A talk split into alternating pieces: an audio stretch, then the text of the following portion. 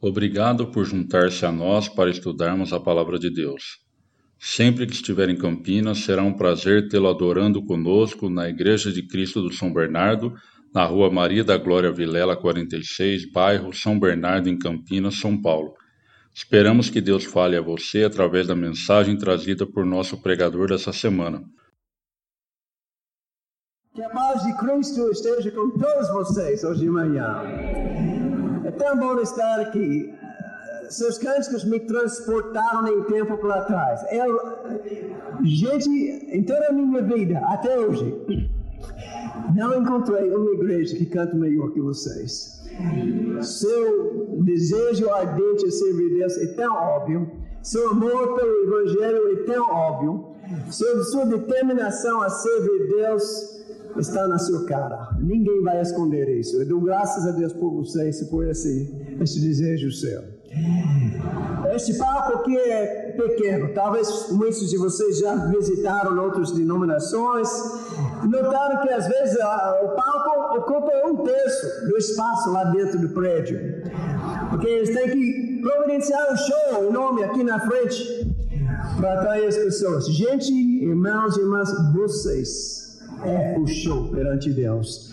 Seu louvor solta até, até o trono dele. Não, nós não precisamos de alguém para providenciar show para a gente. Nós estamos aqui para participar, para dar, para servir nosso Deus. Muitos não me conhecem. Meu nome é Mark, M-A-R-K. Uh, eu estava aqui a partir de 1981, quando a igreja se reunia num velho galpão que ocupava bem, mais ou menos daquela porta para trás, só isso. O resto era terreno baldio. Tinha um barranco de 5 metros lá na frente, uma escadinha horrível para subir. Quando que começamos? Bem, a igreja começou antes desta data. Acho que uh, nosso irmão Coy, que visitou vocês uns dois meses atrás, relatou tudo isso. Quando começou eu e Carolina a trabalhar aqui em 81, a, o primeiro domingo chegamos, tinha 12 pessoas presentes. 12 pessoas naquele galpão. Bem, vou voltar para este ponto daqui um pouco, mas hoje vejo o que somos perante Deus. Eu dou graças a Deus pelo crescimento, pelo progresso que tem acontecido aqui. Hebreus capítulo 11. Hebreus capítulo 11.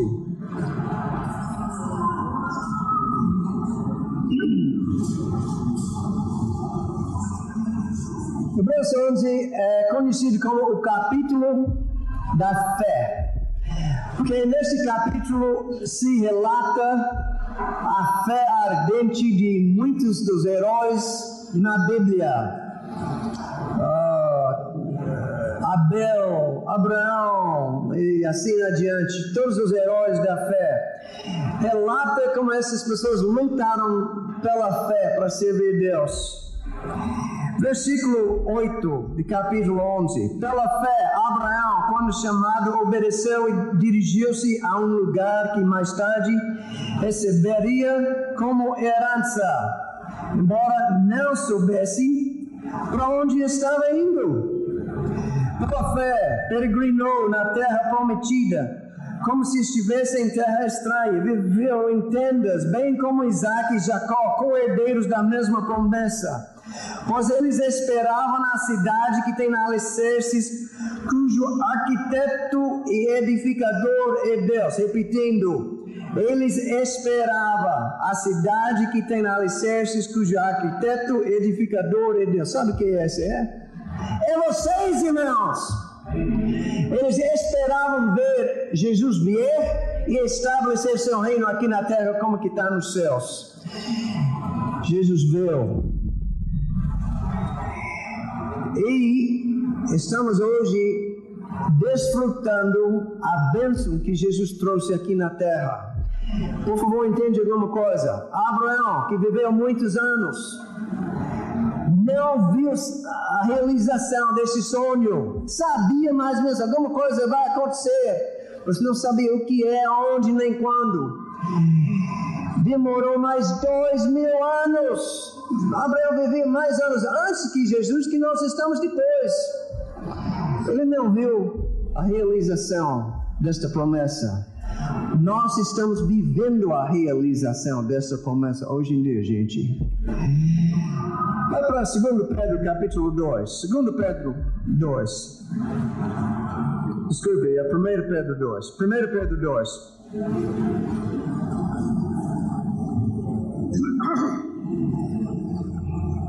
Pedro capítulo 2.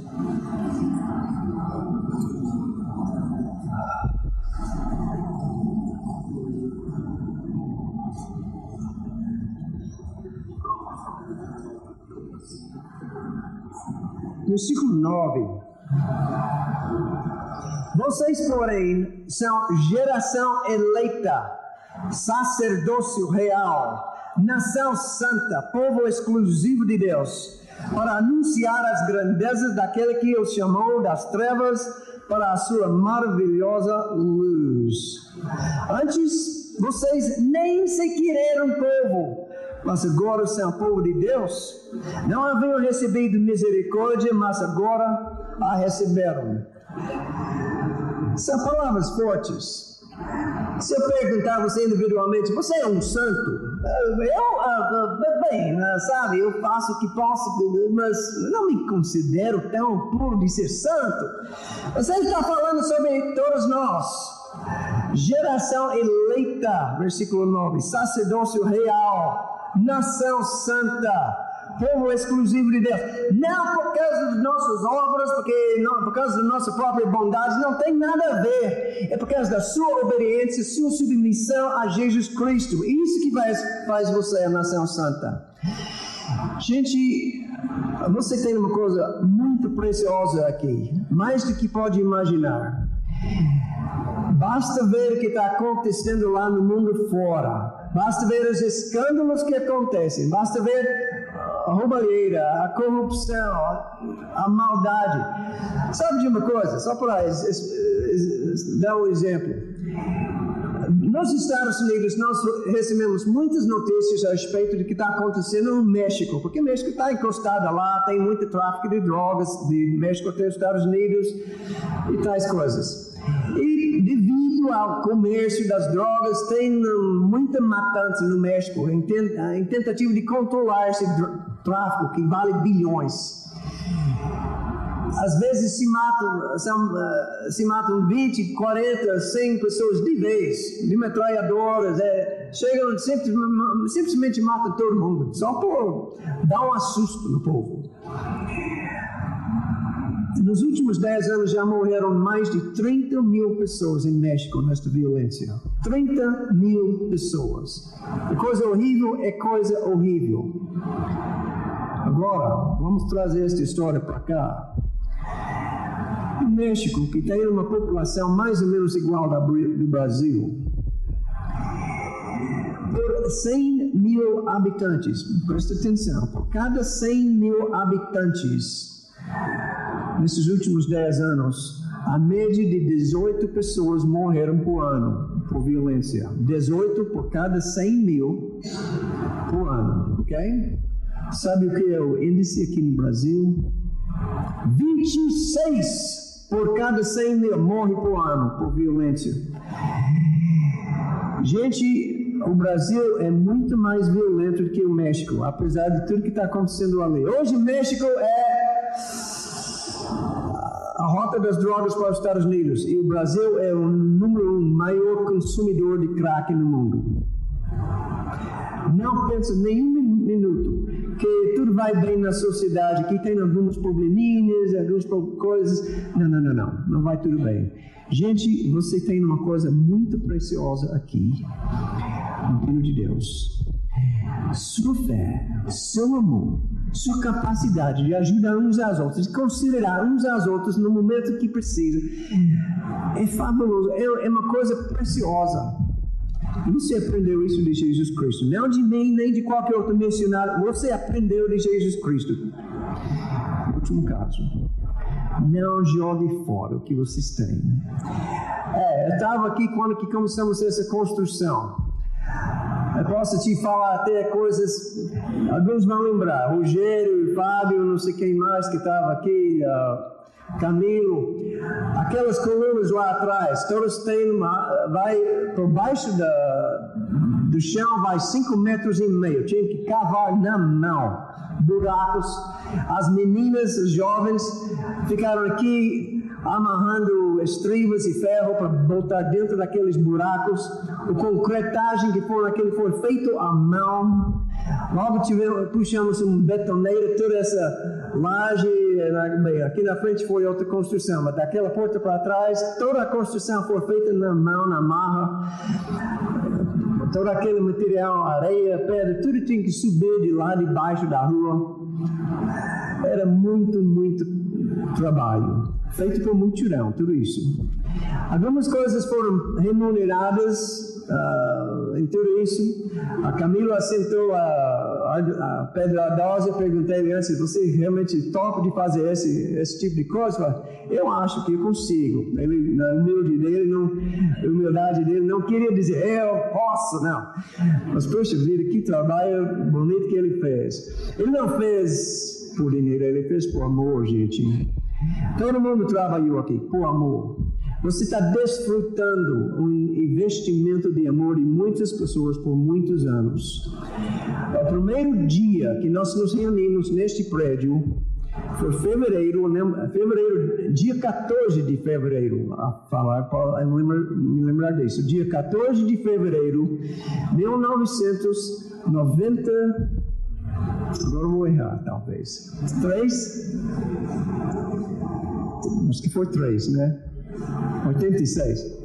Ah. E o primeiro dia que nós reunimos na, aqui, não, só tinha terra ali, não tinha nem contrapiso. A metade da, da laje ainda estava sustentável em pé direito, porque ainda precisava de curar mais o cimento. Aí nós botamos os bancos e cadeiras entre as pés direito e nós cantamos. Muita gente que entrou, entrou com lágrimas, lágrimas nos olhos. Por tanto esforço que levou para chegar até aquele ponto. E veja quanto mais vocês têm feito desde aquele dia. Gente, vocês têm uma coisa preciosa aqui, tem mesmo. Não, você é uma nação santa, apesar dos troncos e barrancos, apesar de suas falhas e tudo que vai mal, você é uma nação santa devido à sua fé em Deus e sua determinação a ficar fiel. Não, não joga fora isso, mas nunca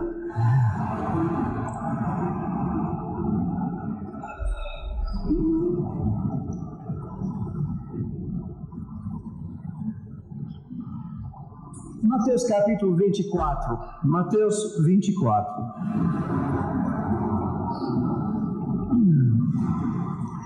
Este capítulo, neste capítulo, achamos Jesus em Jerusalém com seus doze apóstolos. Eles são, falar a verdade, os doze apóstolos são matutos do interior raramente que eles vieram para Jerusalém, mesmo que a distância era talvez 90 quilômetros no máximo para eles, tinham que chegar a pé. Eles eram pessoas de famílias simples, pobres. Jerusalém era o capital de tudo que hum, os judeus almejavam e sonhavam. O resto do país vivia em pobreza imensa. Aí eles vieram a Jerusalém para ver as construções que Herodes o Grande tinha feito lá. Esse capítulo 24, versículo 1. Jesus saiu do templo, que era coisa linda mesmo, viu? Saiu do templo, enquanto caminhava, seus discípulos aproximaram-se dele para lhe mostrar as construções do templo. Vocês estão vendo? É tudo isto? Perguntou ele. Eu lhes garanto que não ficará aqui pedra sobre pedra. Jesus falando, serão de todos derrubadas. Comparação de duas passagens. 1 Pedro 2, Mateus 24. Vocês são nação santa. Edifica, edificação de Deus. Essa aqui não é. Essa coisa feita por mãos humanos, será derrubado um dia. Não se preocupe. O que importa é que sua fé não seja derrubada. O que importa é que você continue fiel. Continue trabalhando pelo caso de Jesus Cristo. Gente, o mundo lá fora é agressivo. Mal é agressivo. Não vai deixar, deixar você em paz, não. Vai invadir sua vida aos poucos, de qualquer jeito, de qualquer maneira, e tentar derrubar você. Você tem que ficar alerta, ficar atento.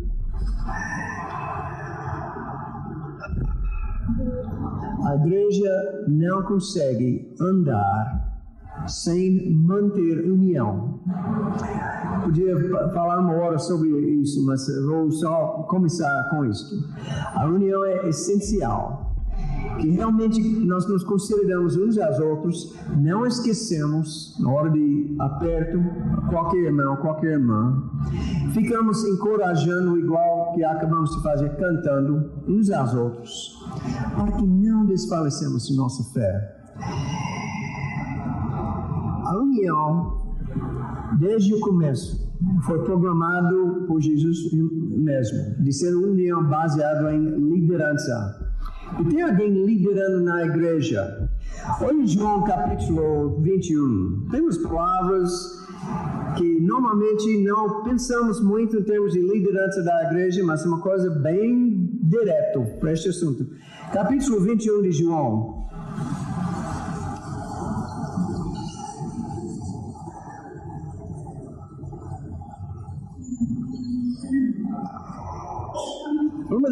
Poucas vezes que Jesus apareceu aos doze apóstolos depois de sua ressurreição, nesta vez ele está na beira do, do mar Galileia, da Galileia. Então, uh, eles, eles estão lá comendo.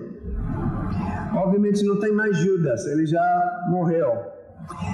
E enquanto que estão comendo, Jesus aproxima Pedro, começa a falar com ele. Versículo 15. Depois de comerem, Jesus perguntou a Simão Pedro, versículo 15. Simão, filho de João, você me ama mais do que estes, quer dizer, mais que esses outros apóstolos? Disse ele, sim, Senhor, tu sabes que te amo. Disse Jesus, cuida, cuide de meus, meus cordeiros. Novamente Jesus disse, Simão, filho de João, você me ama? Respondeu: Sim, Senhor, tu sabes que te amo. Disse Jesus: Pastorei as minhas ovelhas. Pela terceira vez ele lhe disse: Simão, filho de João, você me ama? Pedro ficou magoado por Jesus lhe ter perguntado pela terceira vez: Você me ama? Ele disse: Senhor, tu sabes todas as coisas, sabe que te, te amo. Disse-lhe Jesus: Cuide das minhas ovelhas. Diga-lhe a verdade: quando você era mais jovem, vestia-se e ia para onde queria, mas ah, quando for velho, estenderá, estenderá as mãos e outras pessoas o vestirá, ou levará, levará onde você não deseja ir.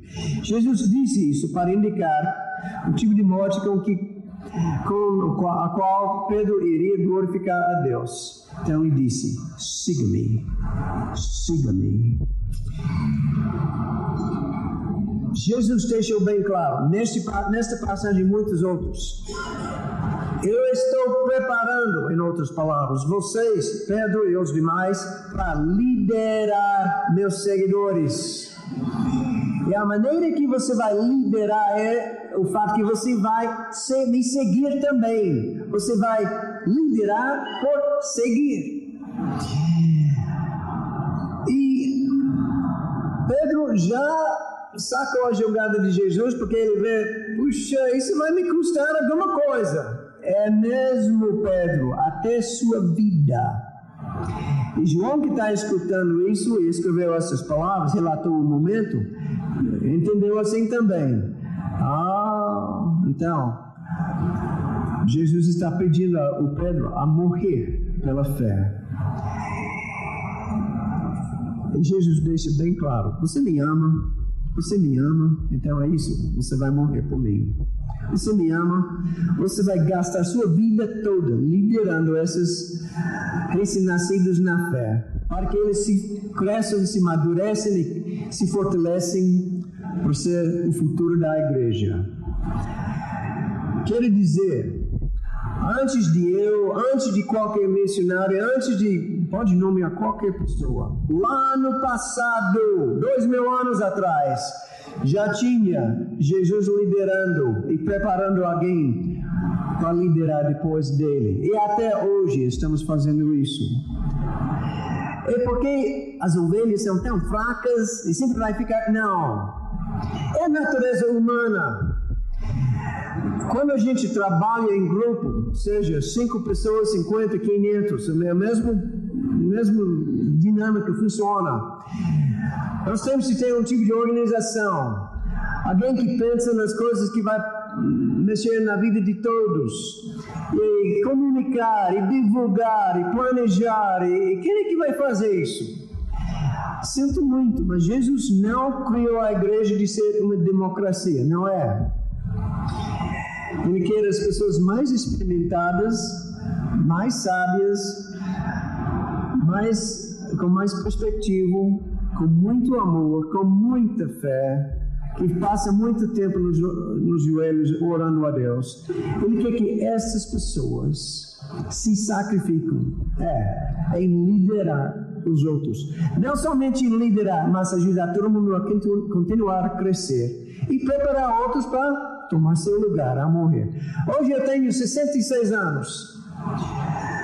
Quando eu cheguei aqui em 81, eu teria o quê? 40.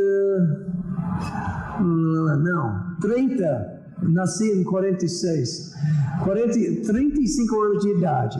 Menos do que Rogério, mais ou menos de Fábio, né? Tinha sua idade, Fábio, quando eu cheguei aqui para trabalhar. Hoje eu tenho 66.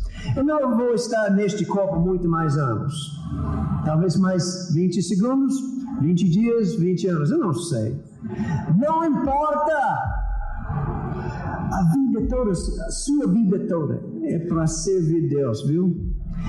E nós precisamos presbíteros aqui para liderar. Eu sou presbítero numa congregação nos Estados Unidos, atualmente.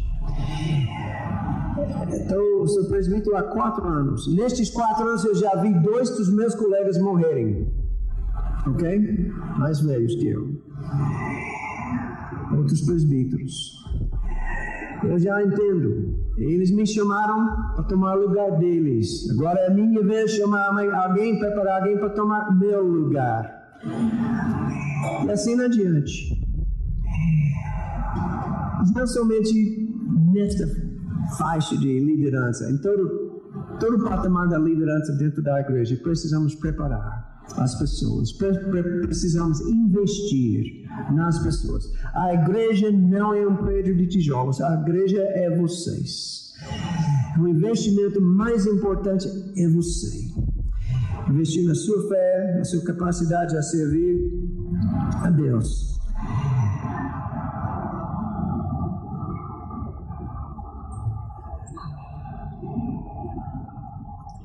Em Efésios capítulo 5. Vamos lá, Efésios capítulo 5.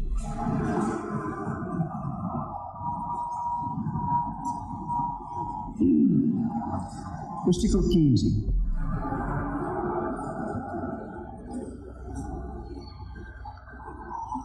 Efésios 5, versículo 15.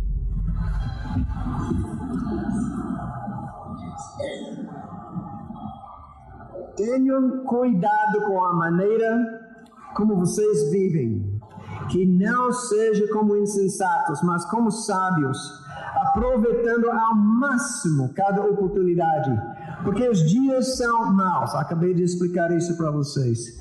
Portanto, não sejam insensatos, nem procurem compreender qual é a vontade do Senhor, mas procurem compreender qual é a vontade do Senhor. Não se embriaguem com vinho, mas leva que leva à libertinagem, mas deixe-se encher pelo Espírito, falando entre si com salmos, hinos e cânticos espirituais ao Senhor, dando graças constantemente a Deus Pai por todas as coisas, em nome de nosso Senhor Jesus Cristo. Sujeitam-se uns aos outros por temor a Cristo Sujeitam-se uns aos outros. Eu sou presbítero. Eu me sujeito às necessidades espirituais de todo mundo no meu rebanho. Isso foi chamado. É uma, uma posição de uh, que chama a gente de fazer muitas coisas que nem imaginava ir fazer.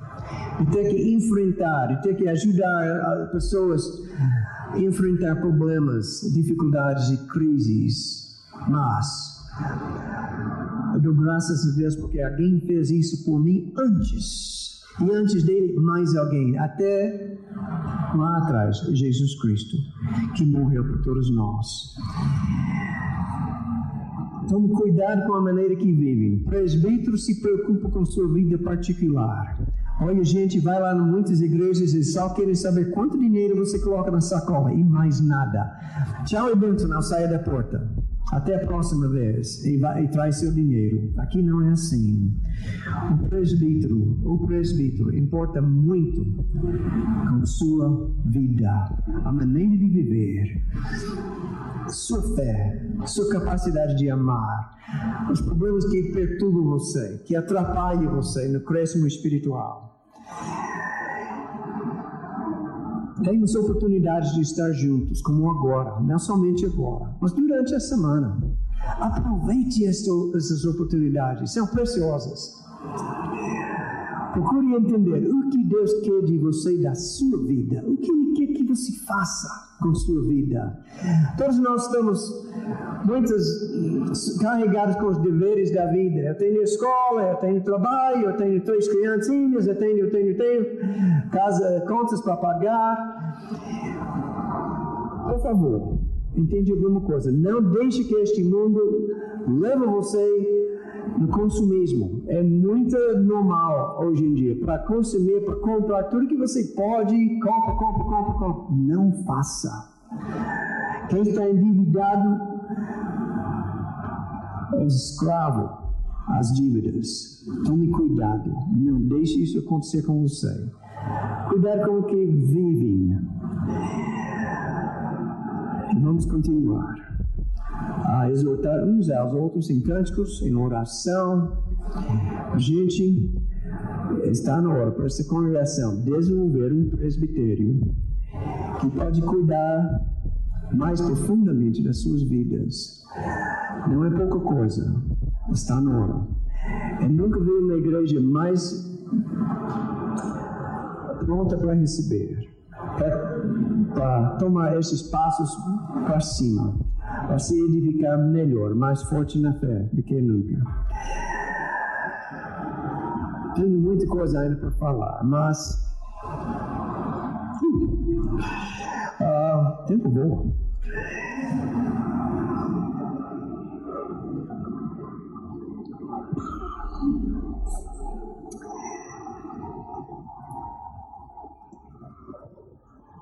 João capítulo 13, última passagem que nós vamos ver. João capítulo 13.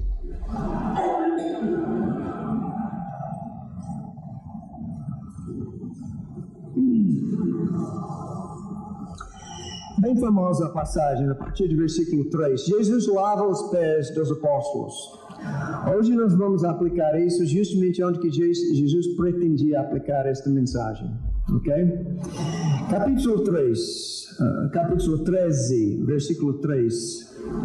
Estava sendo servido o jantar e o diabo já havia uh, induzido Judas Iscariotes, filho de Simão, a trair Jesus. Jesus sabia que o Pai havia colocado todas as coisas debaixo do seu, do seu poder e que viera de Deus e estava voltando para Deus. Assim, levantou-se da mesa. Presta atenção último parte do versículo 3. Jesus sabia que viera de Deus e estava voltando a, para Deus, e assim, quer dizer, portanto, levantou-se da mesa, tirou sua capa, colocou uma toalha em volta da cintura. Peraí, peraí, veio de Deus, vai voltar a Deus e agora está pegando a toalha? Ah, ah, ah, o que está fazendo? O que isso tem a ver com aquilo? Continue. Depois disso, derramou água numa bacia e começou a lavar os pés dos seus discípulos, enxugando-os com a toalha que estava em sua cintura. O que isso tem a ver com o fato que ele é filho de Deus? Vê do céu se vai voltar. Logo vai ver. Se revela na conversa com Pedro aqui. Chegou-se a Simão Pedro que lhe disse: Senhor, vais lavar os meus pés? Respondeu a Jesus: Você não compreende agora o que estou lhe fazendo, mas mais tarde, porém, entenderá. Pedro não entendeu. E realmente, até que você entende o ato de liderança que Jesus está nos dando aqui como exemplo, você não entende o propósito desta coisa toda. Se Deus mesmo pode descer dos seus para lavar seus pés, o que isso significa para a gente? Essa ideia aqui. Enfim, terminando, o versículo 8, uh, disse Pedro: Não, nunca lavarás os meus pés. Jesus respondeu: Se eu não os lavar, você não terá parte comigo. Sabe o que isso significa? Não era só questão de lavar os pés, não. Jesus está dizendo: se você não me deixar como seu líder, seu pastor, cuidar de você e você não tem parte nenhuma comigo. É bem simples. Deus desceu dos céus na forma de Jesus para nos servir. E se nós não deixarmos Ele nos servir e nos dirigir em nossas vidas, não temos parte com Ele. Está entendendo? Os presbíteros são servos dos servos. Todos vocês são os servos de Deus. Os presbíteros são servos para servir você nesta mesma maneira. Não simplesmente para ser tapete para você limpar os pés. Muito mais do que isso.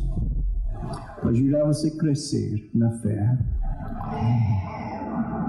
Este é o exemplo de liderança que Jesus deixou para os dois apóstolos. Eu ainda acho incrível que o próprio Jesus teve a coragem, não, teve o amor para lavar os pés de Judas Iscariote. Lavou. Imagina, sabendo o que Judas ia fazer, sabendo de tudo isso, ainda se abaixou, lavou os pés de quem ia o trair. Esse, esse é de ser servo supremo. Deus chama os presbíteros para ser esse tipo de servo. Para se envolver na sua vida, para se preocupar com você mais que você se preocupa com si mesmo. Sua vida espiritual. Gente, é coisa preciosa de ser unido em Cristo. É coisa preciosa de ter pastores assim que cuidam de sua vida, que importam tanto com você, que não esquecem de você assim que você sai da porta, mas querem saber de toda maneira que podem te ajudar. Essa igreja pode sim. Você tem homens idôneos, você tem homens capacitados, você tem homens de muita fé aqui. Que Deus te abençoe, que Deus te guarde, que Deus te dá força. Amém? Desejamos que a mensagem da Palavra de Deus tenha abençoado, inspirado e estimulado você a amar a Deus e aos seus irmãos. Que tal você compartilhar agora mesmo este áudio com outras pessoas para abençoá-las também? Se tiver dúvidas ou comentários, visite nosso site em igrejadecristocampinas.com.br e entre em contato conosco. Deus abençoe sua vida.